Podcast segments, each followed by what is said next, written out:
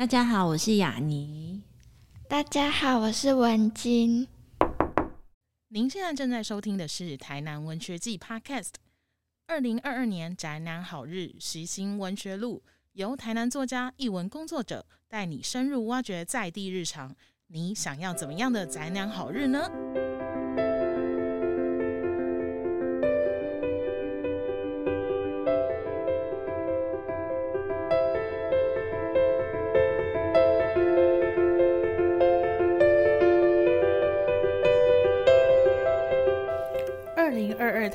学季 Podcast 即将迎来最后一集啦！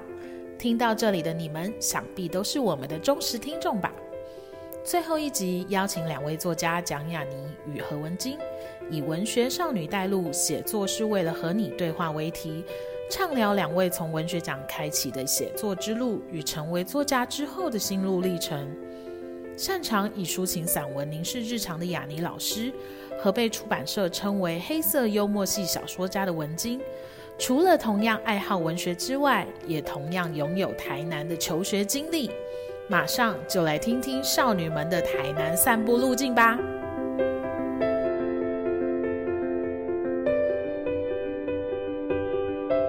大家好，我是雅尼。然后我自己是一个散文写作者，然后同时也会希望自己将来可以成为各种不同文类的一个写作者。我曾经出版过三本散文集，最新的一本叫做《我跟你说，你不要跟别人说》。然后呢，自己目前也在成大台南成功大学就读博士班，很开心跟大家在这里聊天。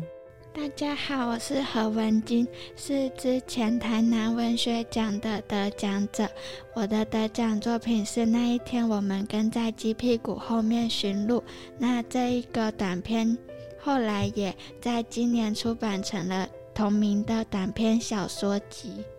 嗯，就是现在有很多的现在写字的人都是从文学奖开始投奖，然后才进入到文学的圈子的。雅妮老师好像也是投文学奖，然后得奖，然后走上写作之路的。想问老师的文学奖之路是怎么样的？我觉得那个，我觉得很有趣的是，那个就是有时候开始就会被叫老师嘛，我觉得被叫老师超怪。但是，嗯，没，就是因为文晶真的很小，所以我想说被文晶叫老师是 OK 的。所以就是对，但是我也不知道，就是有教过，有教了你什么，其实也没有甜为人师。对，但是我其实，在看你的那个作品，就是因为你不是今年出了那个一本小短篇小说集嘛，然后里面有一篇其实也是讲到文学奖的。那我就觉得很有趣的是，我一直以为啊，在假设以年级来分，就是什么七八九年级来分的话，我一直以为在我这一代算是文学奖最后的一个有效的期限，就是你像那个重庆森林的凤梨罐头那种感觉。所以我看到你的作品里面，发现，哎，其实你有投文学奖，而且你也觉得文学奖其实是一个重要的事情。对，那不管那个重要是钱 还是还是其他的，所以我就觉得对。但是我这一代的人，以我自己先我以我自己来说好了，就是那时候对我们来说，就是呃那时候还有一些三大报之外，还有就是台北文学奖，那时候其实甚至算是还没有很年长，就是一个十届出头左右那个年纪的文学奖，那时候就会觉得，呃，包含林荣三好，林荣三一直都很厉害，那时候就会觉得。文学奖好像是一个，嗯，学期成期末的一个成果考核，就是同学，我不知道，等一下文静也许也可以聊聊，就是你们同学会不会说约好一起去投文学奖？那时候我们是可能会全班一起投，然后然后大家就看说哦谁得奖谁没有得奖。我记得那时候我们班上很有些人很早很年轻就拿到零荣三，比如说像是杨富明，就他大三大四就拿到零荣三，然后甚至像是周红丽。一个就是最近这几年比较没有在写，然后跑去赚钱的一个很就是很实在的一个男人这样子，对，所以相对于我来说，那时候我就是一开始在大学的时候反而不敢投文学奖，我会觉得就是说，哎，没得奖好丢脸哦，所以我是离开东海到了研究所以后，才自己一个人才偷偷摸摸的投，就是我相信你一定懂那种感觉，就像你那个那一篇这样，一个如你这般的人里面有两个文学奖的，一个是佳作最后一名，一个是首奖嘛。就是你会觉得加州最后一名跟首奖距离很远，所以我那时候就觉得我跟他们距离更远，所以我就躲到离开他们以后，离开首奖那群人以后，我才开始投。但是文学奖对我来说还是一个很重要的一个呃敲门砖吧。我相信，呃，有到现在都还是吧。听说有些大奖的现场会有一些出版社的总编辑在里面，就是就是埋伏，然后对。所以我其实觉得文学奖对我而言还是一个非常重要的一个，不能说是一个敲门砖。我觉得在这个现代已经不算敲门砖，它就是除了像你小说里面讲的那样，就是它是钱 之外，它还是一个很重要。我我记得我读到你的那个资料，就想说你很感谢，就是。成大的文学奖、凤凰树文学奖帮你付了学费，而且再再感谢成大是学费最低的国立大学，没错，因为我后来不是也念成大，成大学费真的就是很很很很实很实惠，对，所以我会想知道说，对你而言，就是到你们这里，就是除了文学奖是一个收入来源之外，他还会有那种就是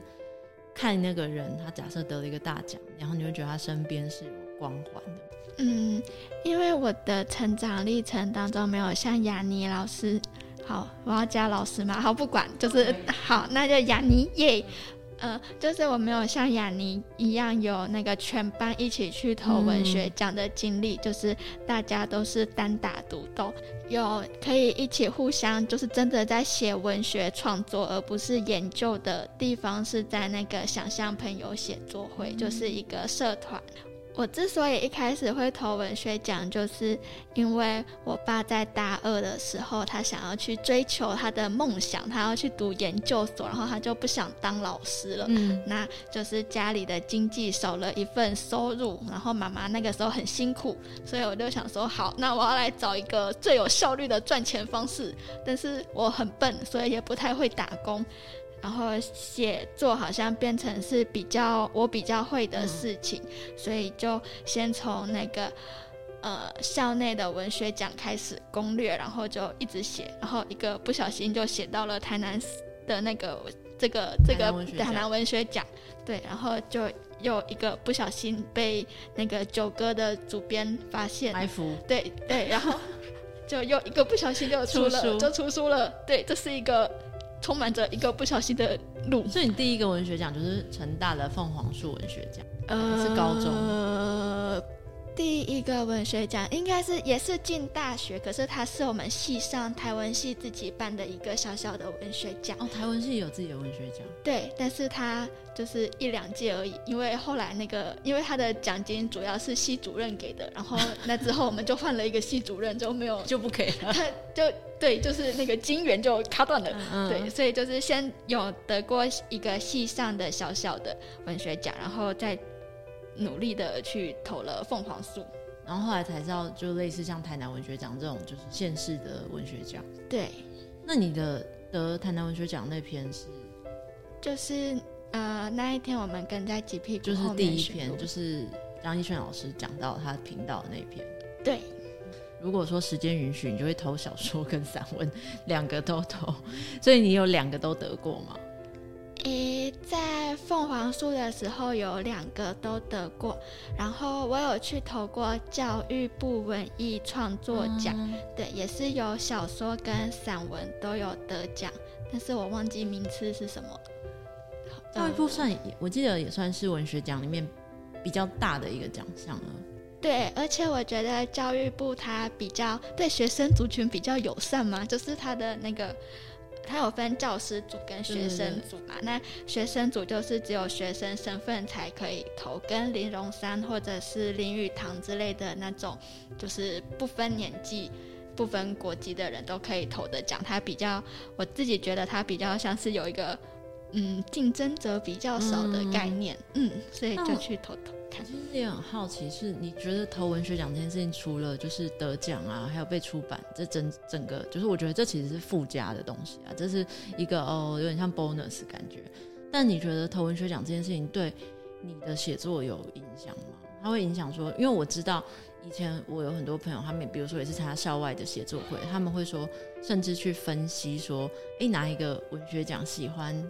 可能的风格是什么，或是因为这几届评审都是差不多的人，所以他们就想说那个评审喜欢什么跟不喜欢什么去破解，就是各种得奖的公式。所以你会觉得，当然我觉得这一定也会影响到写作本身的风格跟那个怎么讲一种态度吧。你自己觉得文学奖影响到你写作吗？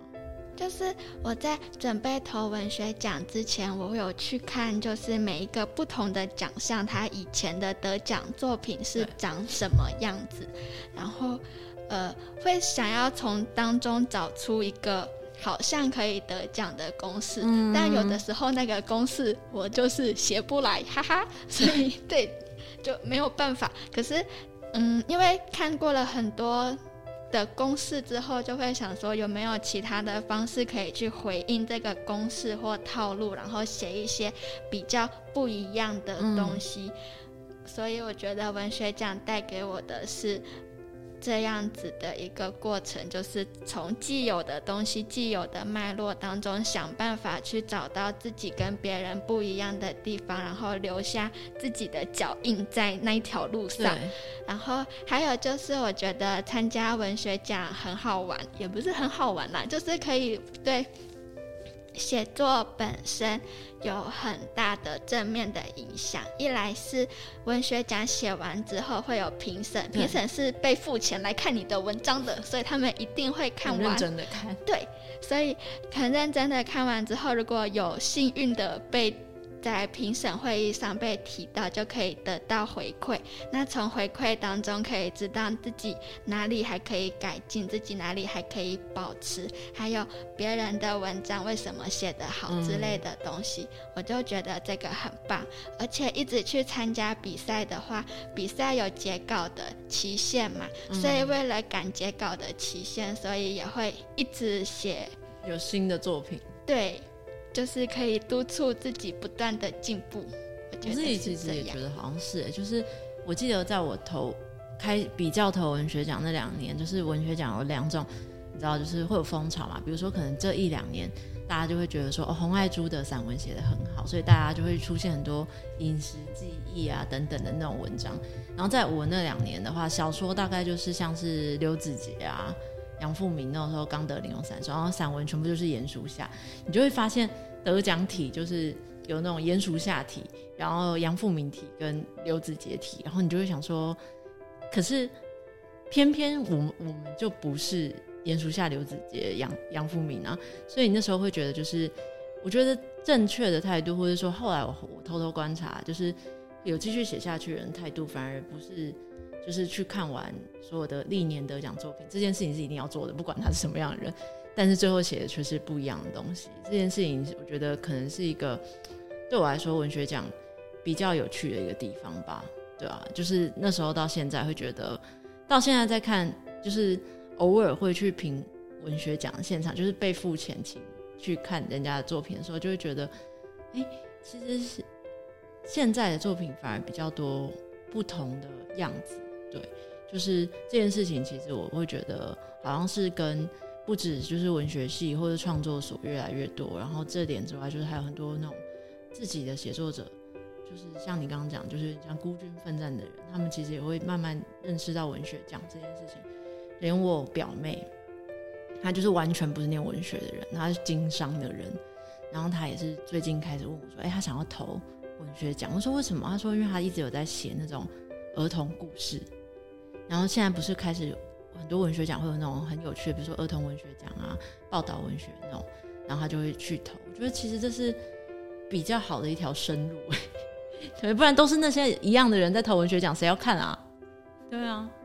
我有的时候会想说，一段时间会有很很类似的文章出现嘛，然后我就想，可是全台湾的文学奖评审就就也是那一群人，那他们一直看同样的文章，不会审美疲劳吗？有一件事我一定要分享，就是有一年我评校园文学奖，那一年全部大概是高中生，不知道怎么了，然后他们就是全部都在写经络。就是鲸鱼死掉，然后落解在海洋里面，成为海洋大海的养分这件事情。然后十篇里面大概有六篇是经络。我看到后来有人说，不管不管写多好，经络真的不要再来了。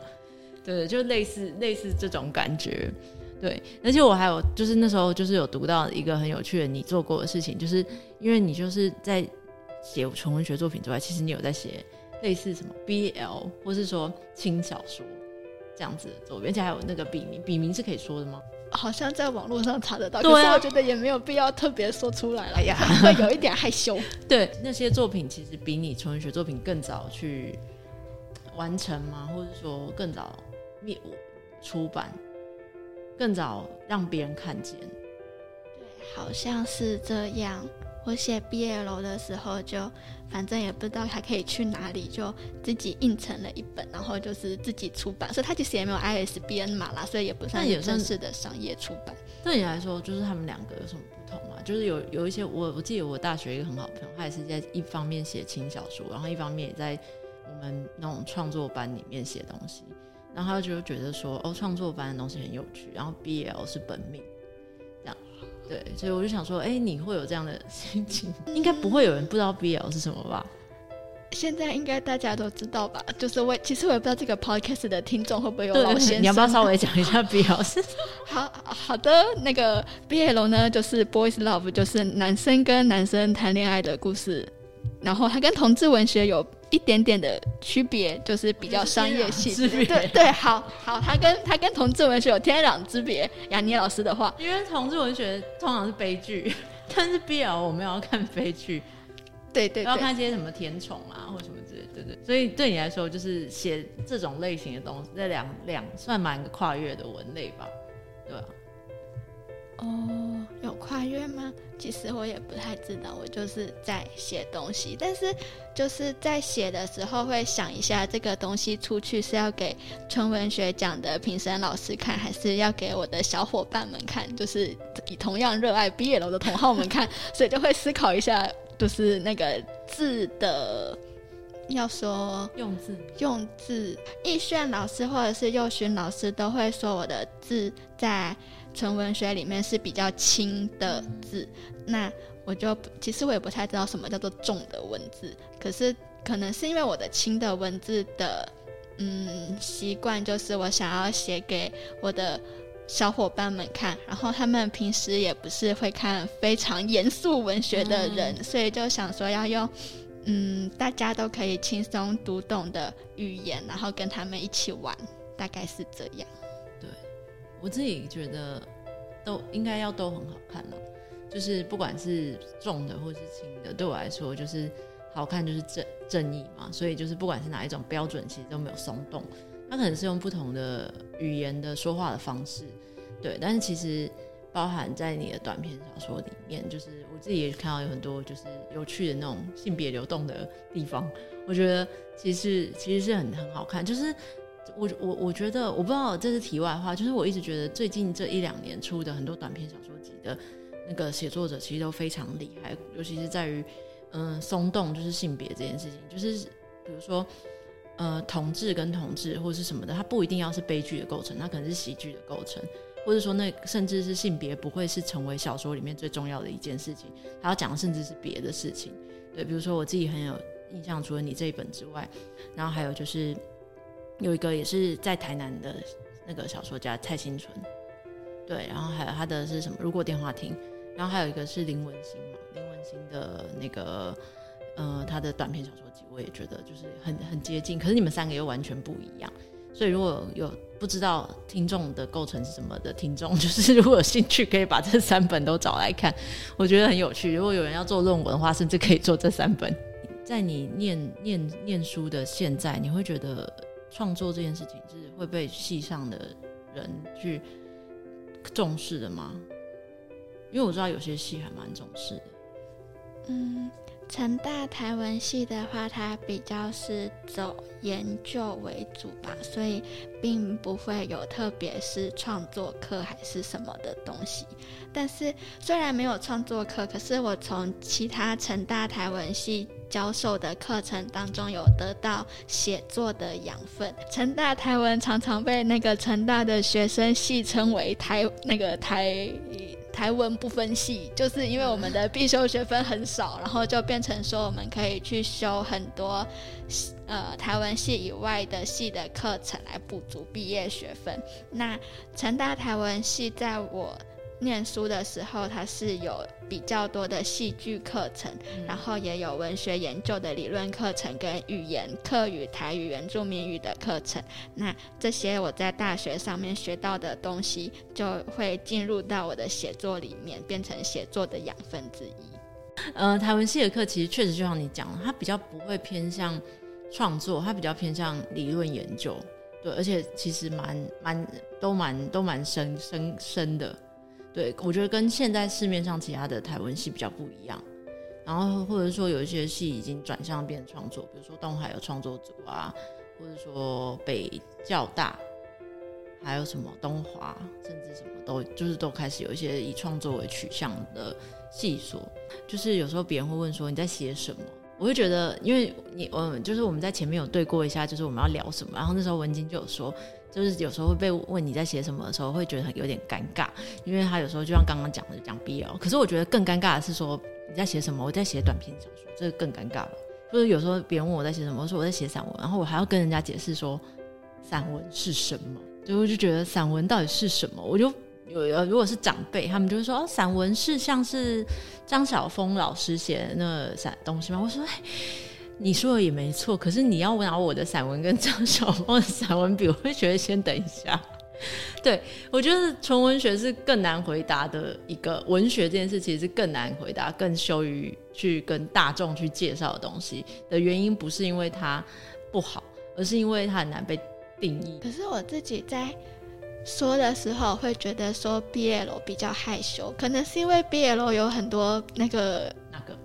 呃，很多的分支，然后有，就是有非常多的奇怪的呃嗯情节。对，嗯，好，对对，所以所以讲在写毕业了会比写那个纯文学害羞一点点。那如果说假设今天的状况是因为有时候我我跟呃朋友聊过，假设有一天去洗头，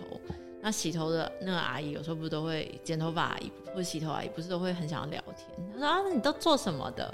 这种时候我就会说，我还是学生，对，就是因为反正我的外表感觉还可以骗过大家，应该也在骗十年，对对，耶，就是我其实从呃今天。来的时候搭计程车的时候，也被计程车司机问说：“啊，你爸爸妈妈在这样吗？” 没有，没有，没有，没有那么夸张。我 我应该还是有那个稍微到了那个中大学、高中、高中对对高中的程度了。然后他有他有问我说：“啊，你现在在做什么？”我就说：“我呃我是学生。”然后他说：“是大一吗？”我都不好意思说我已经快毕业了。我说：“哎，我已经毕业了。”我就说：“哦，对对对对对，是大一。”所以我。要继续骗下去，这样的话就不会就不会回答到更尴尬的问题。对对对，我觉得这样很好哎，因为有时候被问到，我就觉得 太难了。这一题就是我到底在做什么，我在写什么？我如果很认真跟他说，哦，我是一个写作者，然后我平常有在写一些就是结案的稿子，同时也在写散文跟短篇小说，他们应该会想说什么？我自己其实，在读你的那个那个小说的时候，其实有读到一篇，就是觉得共鸣感很强，就是里面有一个主角。然后他就是毕业以后去出版社，然后当编辑，这个脉络就是很像是文学毕文学系所毕业的人的脉络嘛。然后，但是他没有，他做了三个月，然后没有继续做，因为他没有通过三个月试用期。然后后来我就读你的那个聊天的那个介绍的时候，就想说，哎，这是这这是你自己也没有，你自己也只做了三个月，跟这个故事有关吗？哎。我思考了一下，发现我就是做的很多打工，大概都没有超过一百天，我也不知道为什么，就差不多三个月。然后，呃，在写那一篇如你这般的人的时候，我的经验其实是在舞团打工，然后那个时候打工也差不多是三个月。然后后来就疫情爆发了，舞团就没有去做表演，那就也不太需要有人在那边做行政的工作，所以我后来就没有去那边继续做行政的打工。就是在很多没有满一百天的打工的经验当中，发现了自己好像不太适合在职场上面工作，就默默的回到了家里，开始对着电脑写作。对，嗯。我自己其实就是在那边得到共鸣的原因，是因为我自己也当过一阵子的编辑嘛，大概是前后两任的两种编辑的工作，大概有大概三四年的时间，在我研硕士班研究所刚毕业的时候，然后就做了以后做了以后，呃，在那个同时，我同时也考上了博士班，但我就先休学，就想说，哎，我保留在这边，但是我去做一下编辑，或者说去做一份工作的原是，我想要，嗯。我一直很相信一段话，就是如果你一直待在学院里面，其实你的创作它不一定会长大、长成、长歪。长歪其实是一件很好的事情，因为你创作如果一直都是那个样子，我觉得是一件嗯，对于写作不健康的事情，但对于可能人生是健康的事情。对，所以我就去外面做，做做做做到后来，就是大概三四年的那个边界的时候，就是那时候老板有希望我就是。可能再去做更多，或是说可能就是看起来像是加加薪或是升官的事情，那我就会想说，如果我做下去的话，我可能就再也不会回到就是念书的这条路上面。然后那时候我的不管是我伴侣也好，或者是我的朋友也好，都会觉得说，哎，你不要，那你就不要回去念啊，因为没有念博士班不会怎么样啊。念台湾流浪博士四处都是，可是有一份比较好的一份工作。未来工作可能会是更难的事情，但我想了一想，就觉得，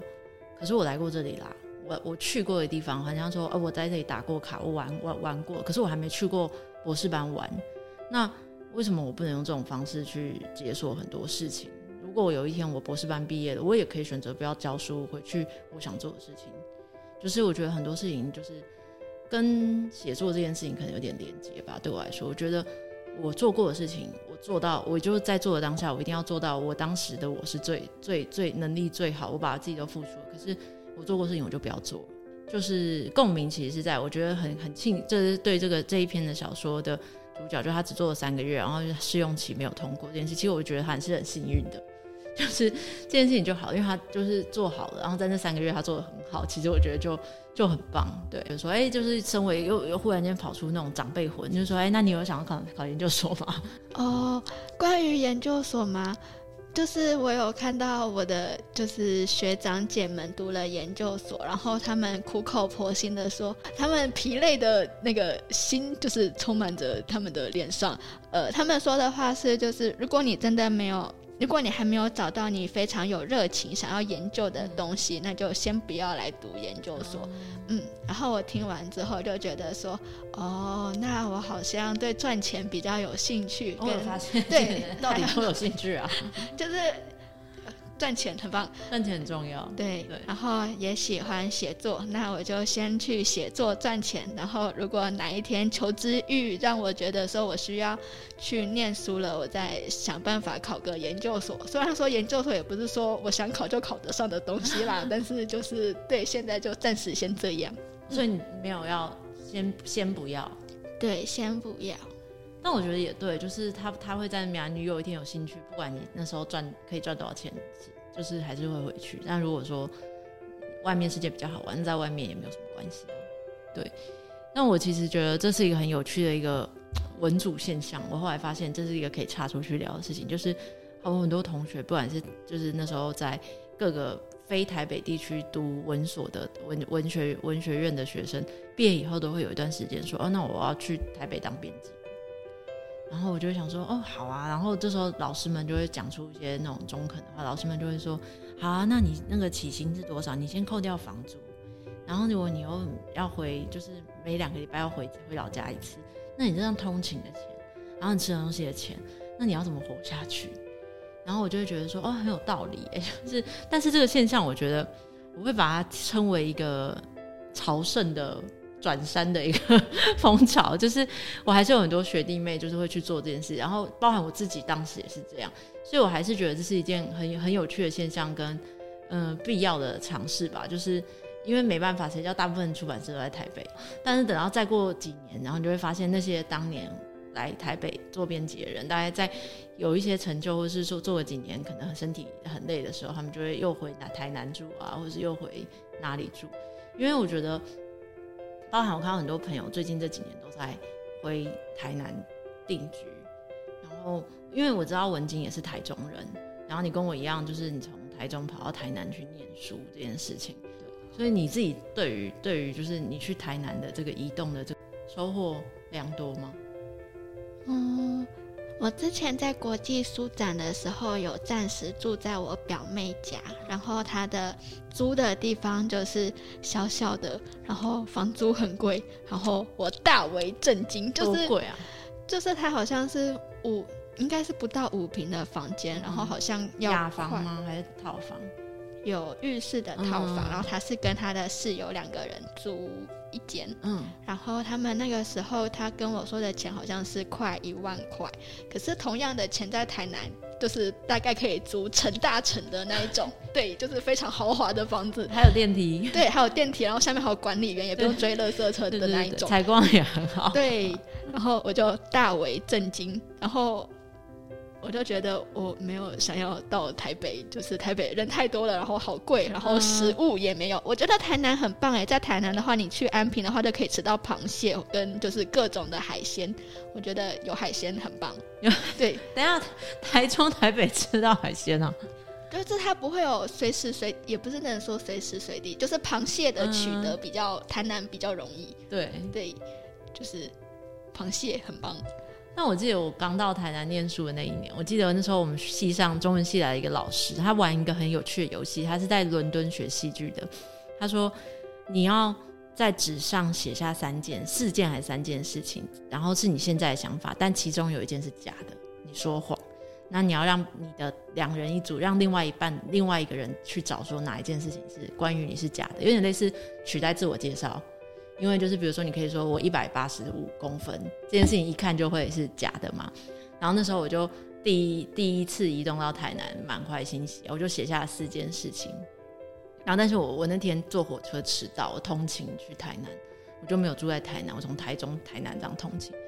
然后我的老我就只能跟老师一组，然后老师就打开我的纸条，然后老师就指了第一件事情，第一件事情就说。台南好热，我快死了。然后老师就指着这件事情说：“这是真的。”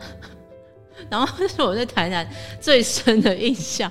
就是我还记得我很多同学，他们也是考，就是比我先去台南念书，他们都说没事的话，他们是不会离开就是租屋处的，包含上课也是属于没事这件事情。所以你这件事你还好。没有啊，很严重，就台南很台南真的很热，但是因为我在疫情期间念大学嘛，所以很多时候都是线上授课，然后就会在宿舍里面上课。然后我的室友有一个是呃南非的华侨，所以南非就是在一个接近赤道吗？还是对，反正就是很热的地方，所以那个女生她很怕热。所以他每天都要开冷气，他反而怕热，对，很奇怪，嗯。还是他是在南非的很冷的地方，我也不太确定，地理不太好。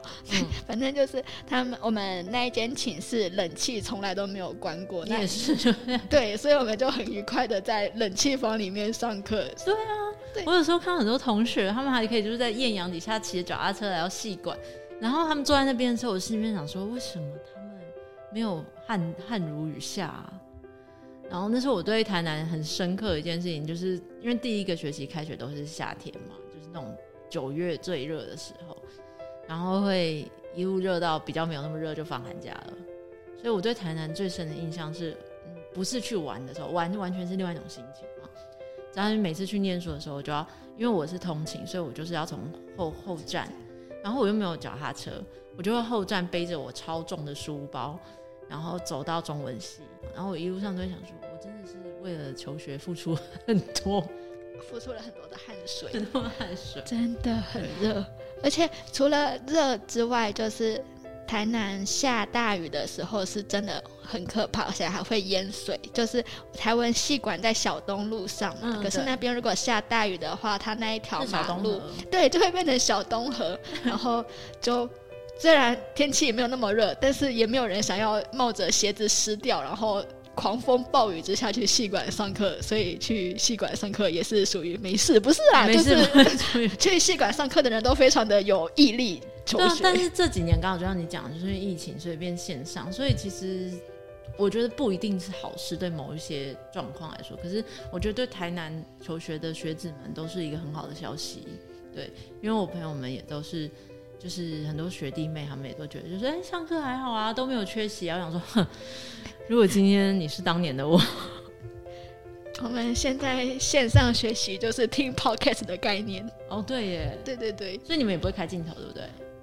有一些老师要求会开镜头，然后就会发生很多好玩的事情，就是有同学会把他自己的照片拍下，然后贴在镜头上面，假装他有。看不出来 啊？有有有老师没有看出来，是助教有发现之后才去跟老师说，然后老师才恍然大悟，就是他一整个学期看的都是那个同学的照片。我觉得，因为那时候呃，刚好疫情刚开始的时候，我就在那个静怡讲兼课，然后那时候也会要同学们开那个镜头，偶尔老就是系上就会说，哎，刚开始线上，系上还要去监督线上的时候，那时候他们就说你要留一张那个截图，大家都有开镜头，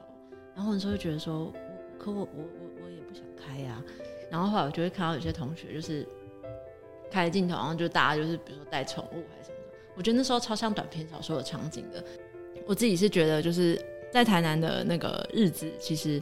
还蛮蛮有趣的。就是我我这一生很少有求学的时候走过这么多路，因为虽然东海很大，可是我们就是大家都会骑摩托车停在戏馆外面，谁会走路啊？我觉得在台南念书还有一件好玩的事情，就是台南有很多的古迹或者是温室的嗯地点吧。然后成大在我进去的那一个学期，我们的校长开了一门课叫做“踏溯台南”，哦就是对，就是一个评价很两级的课程。因为成大是理工科的学校嘛，所以它有比较多的理工科的学生，就是对文史没有什么太大兴趣，对人文没有太大兴趣的人类。然后，可是因为那个校长就想要把成大打造成人文大学，嗯然后就开了这一门课，然后没有去参加这门课的人就没有办法取得毕业学分好像算是零学分必修那种概念。对，然后就我自己个人还蛮喜欢的，对，就是可以出去玩，而且还不用花到我自己的钱，哈哈。那他有要去哪些地方啊？呃，他有分很多条路线，其中一条大家都要走的路线就是一定要去走成大的校园。因为成大是日治时期就在的学校嘛，然后台湾戏馆那边也是市定的古迹，所以就会请老师在整个成大有历史气息的地方走过一圈，然后介绍一下成大，这是每一个成大学生都要走的一条路线。然后其他的路线是会去南门公园那边的碑林，嗯。然后还有那个希拉雅跟水稻博物馆等等的地方，就有很多条路线可以去。我觉得听起来很疯狂。对，而且如果它是在夏天，就很很热。我还记得就是呃市中心那边不是有一个古迹叫五妃庙吗？对，你有进去过里面参观吗？有。五妃庙的故事其实很可怕哎、你是说五妃殉国？对对对就是吊死那边的对对对对，然后我在去之前，我就是我自己去，因为那时候我们没有那个那个类似踏查的那种课程。然后我去的时候，就是我去到那边，这时候别人就想说，哦，那我们就来看一下五妃庙故事。然后我们就站在那边看完碑文，然后还有 Google 一下，Google 以后整个背脊寒寒上来，我想说也太可怕了吧。然后然后就是因为你去 Google 五妃庙故事，你就会发现其实是有一些就是可怕的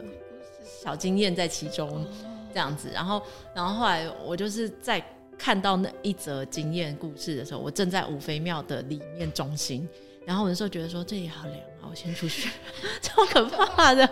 对，所以如果大家有兴趣的话，也可以就是尝试很热的时候去五妃庙会坐一下。对，会非常的凉爽。这件事情就是，但我觉得这其实蛮有趣的啊、因为五妃庙其实附近，你有发现五妃庙附近其实蛮多那种餐厅的，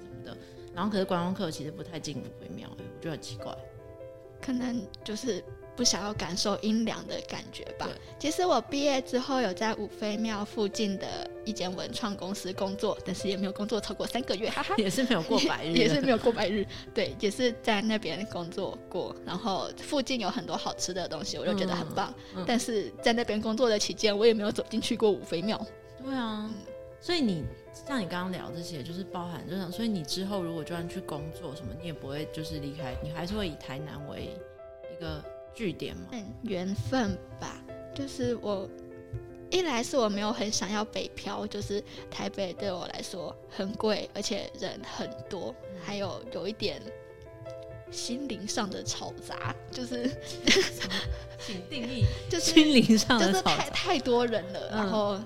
大家都很忙碌的样子，就是有一点跟你讲的很好，大家看只是看起来很忙，大家其实不忙吗？普通。哦，这样哦，哦，好好。可是台南就很悠闲啊，就真的是路上的阿北就很悠闲，除了他们不太会骑车，然后会呛人之外，就还好。那我觉得有那时候以前在台南上课的时候，就是有时候会觉得时间在那边的计算方式不太一样。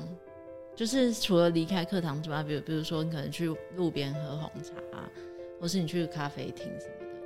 然后我就会觉得走进那边会觉得说，嗯，如果以我是一个土象星座的那个正面积极面，我就会想说，我天哪，我人生就在这里浪费我时间三个小时喝一杯咖啡。那如果一个就是比较悠闲那一面的话，我就会觉得说这里好 chill 哦。但是，嗯、但是我觉得台南有非常多的店其实是这样子的存在。比如说，我认为台北很多人，或是就包含在台中的时候，很多人会去咖啡厅做一件事情是写东西。可是我觉得在台南咖啡厅不是用来写东西的。台南的咖啡厅没有啊，就是吃东西跟喝下午茶跟聊天就差不多了。但是台北会有那种真的用来写东西的咖啡厅，比如说我在台中也有也有，就是我在台中很喜欢去一家咖啡厅，然后它叫十年，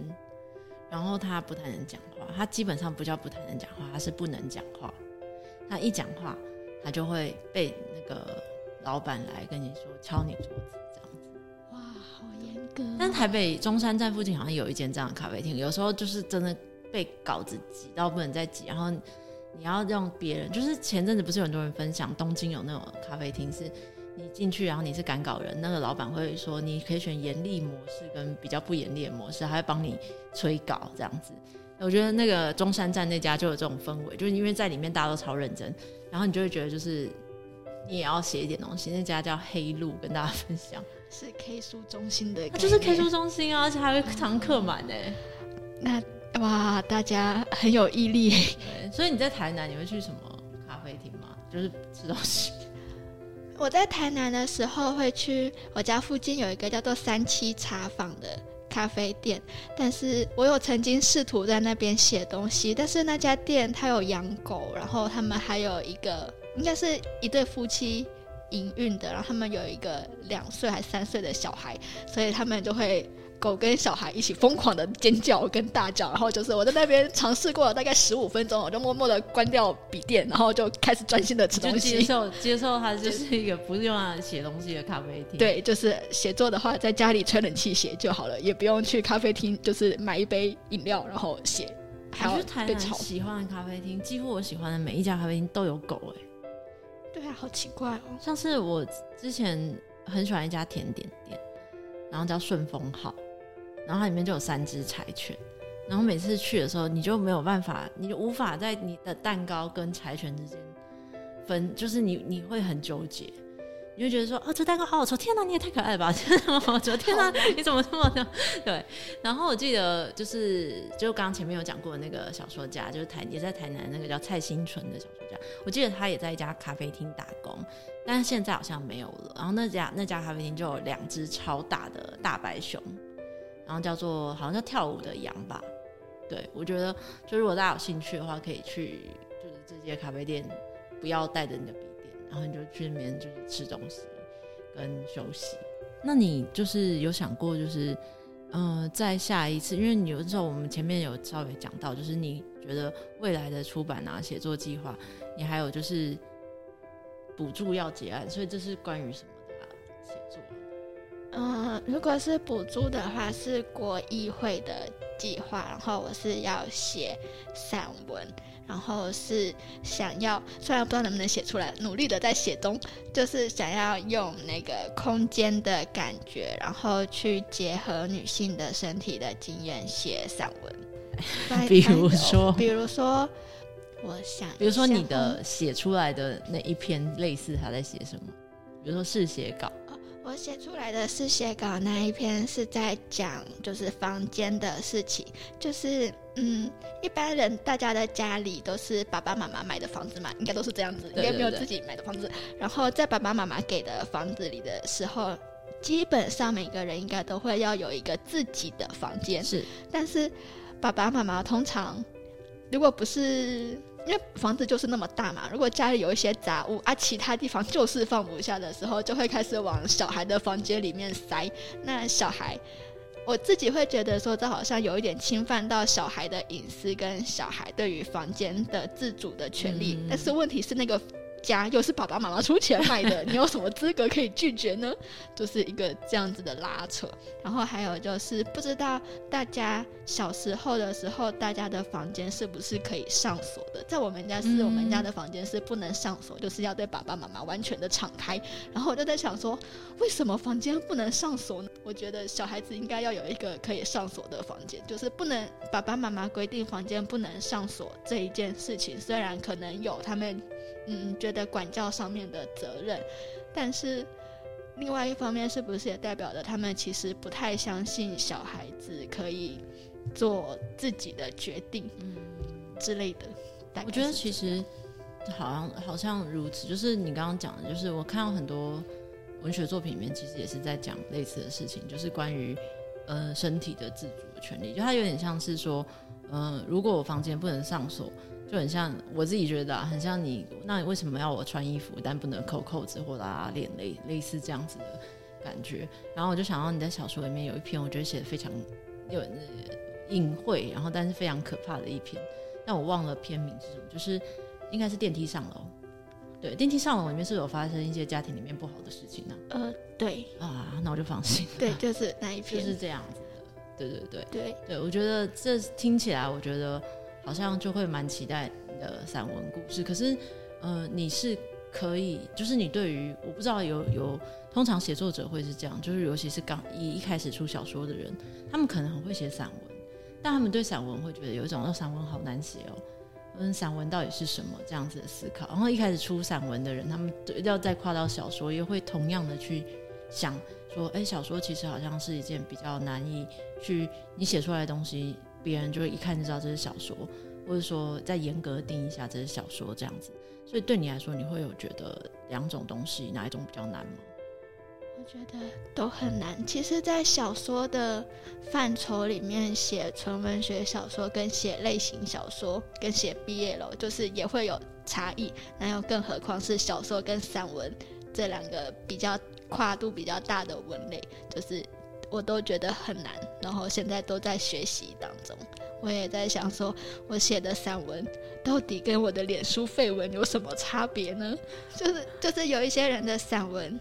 就是出书的散文，就是走一个美文派，或者是像严书夏老师的那一种，就是意象的，对意象的，看起来就是很很，或者是像杨妮老师的散文，就是看起来也还是漂亮的东西，就是跟脸书废文是不太一样的东西。嗯，可是我写的字好像就。我有的时候也不太确定它到底是脸书。那现在是不是有一些散文集可以被归类在就是脸书废文这一块？会这么觉得，所以我现在就没有给自己太大的压力。我就是说，反正补助的重点是写完就好了。所以就是，如果它是变成一个不小心变成了脸书废文的风格，那就证明我现在的散文的能力就是这样。嗯，对。但我还是很期待，就是这个。不知道是废文还是散文的创作，对吧？因为很多我朋友都会说，哦，补助只要结案就好了，没有人规定你要出版嘛，对。然后我就觉得说，不行，就是要对自己有交代啊！你们要对读者有交代。我们在这里等待，我怎么可以在三年前看到你的计划名称这个你都结案了，我还没看到你的书？我我努力。那老师会觉得，就是老师的散文是什么样子的？这么难的问题，散文是什么样子？我自己其实会觉得，散文是什么样子都可以的东西，就是我没有觉得过要是什么，就是所以就是可能像前面提到的吧，对我来说有尝试过类似的东西，我就不会再去尝试。可能也许只有我自己发现，根本没有人发现。比如说我至今可能写过三本散文集，可是每一本的散文集，我自己都是给自己新的人设，那个人设我必须在整本文集的用字里面执行到底。那所以我每一本我都希望它是不同样的。比如说第一本对我来说，它是一个非常学院的东西。然后如果说我想要知道，哦，就像你讲的美文是什么，那我把美文写到最极限，它可能会是什么样子？那它可能就会引来的批评就是说，我看不懂他在写什么，跟这个用字如何如何。可是这就是我会觉得说，那你就对了，那你答对了，那你就是聪明的读者。那可能到第二本对我来说，我可能就是会认为说我那时候的人设是一个非常重，就像你刚刚前面有讲的，你不知道但轻重是什么，轻又是什么。那我那时候人设就是觉得说，我要写一个很重很重的东西，用一个很很很抽离的方式去写一个很重的东西。那等到新的那本对我来说，人设就变了嘛，就是一个非常轻的人。可是他，我希望那个轻是带着残忍的东西。对，就是 每一段时间。每一个时期的我，对于写作或者对于散文，我都有新的不同的观念。我会觉得那是一件很好玩的事情，对，就是所以我会觉得他没有要有什么样子。如果有一个人说，哎，你的散文风格是这个，那我就会觉得，那他好像没有读懂什么。我觉得创作的话，虽然有人说创作可以天马行空、靠想象力，但是我觉得如果自己给自己一些限制的话，在创作上面会更好玩。对，嗯嗯，就是我我也觉得，就是任何的限制，它都很像是一种游戏吧。就是那其实不一定，说不定那才是真的没有限制。对，所以我也觉得，或许大家也可以就是用这种方式去投文学奖啊、投稿啊，或者看文学作品，应该会更好。所以今天很开心可以跟文晶聊天，虽然被一直被文晶说是老师，但没有关系。但是希望有一天就是可以真的就是跟你有一些交流，然后那个东西让你觉得说，哎，这是老师会做的事情。但是如果这样，就下次见面的时候，希望文晶可以说叫我雅尼就可以了。啊，我可以现在就达成雅尼的愿望，雅尼 好，我也很高兴可以跟雅尼聊天。那就那就大家拜拜，大家拜拜。